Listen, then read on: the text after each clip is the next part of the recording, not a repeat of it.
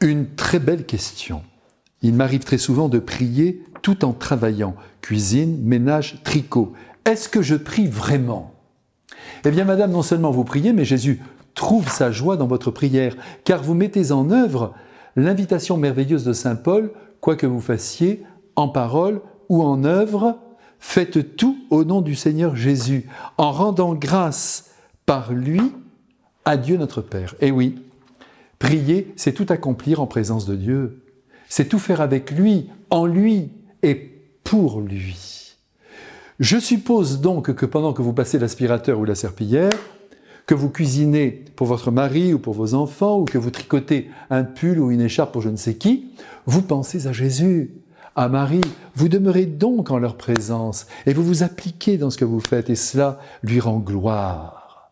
D'autant plus que Charles de Foucault, que l'on vient de canoniser, comme vous le savez, a donné, du moins à mes yeux, la plus belle définition de la prière. Il a dit, prier, c'est penser à Dieu en l'aimant. Et c'est ce que vous faites. On a aussi demandé un jour à Sainte Jeanne de Chantal, ça me revient maintenant en mémoire, la grande amie, vous savez, de François de Sales, ce qui constituait vraiment sa vie spirituelle. Elle avait répondu, je ne laisse jamais passer un quart d'heure sans revenir vers Dieu par le cœur. Et c'est ce que vous faites en restant unis à Dieu tout en travaillant. Car à force de vouloir prier euh, à genoux, hein, voyez, ou dans son coin, ben on prie quoi? Cinq minutes, une demi-heure?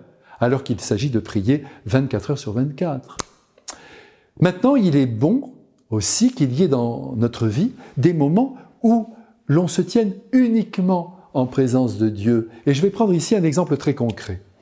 Par exemple, vous êtes avec votre mari dans votre salon, vous êtes dans ses bras, dans une belle unité donc, et vous regardez ensemble un beau film. L'amour est là, et il est intense, alors que les images défilent. C'est l'équivalent de votre prière alors que vous cuisinez ou que vous tricotez. Et puis ensuite, quand le film est terminé, vous vous retrouvez tous les deux dans l'intimité, dans le silence. Et là, c'est la prière pure, c'est l'amour pour lui-même que vous partagez. Et c'est l'équivalent de l'oraison, de l'adoration. Alors, continuez à vivre ces deux facettes de la prière en grande paix, en grande joie, et soyez sûrs que vous réjouissez le Christ quand vous vivez avec lui chaque moment de votre vie. À bientôt donc, priez pour moi et tricotez bien.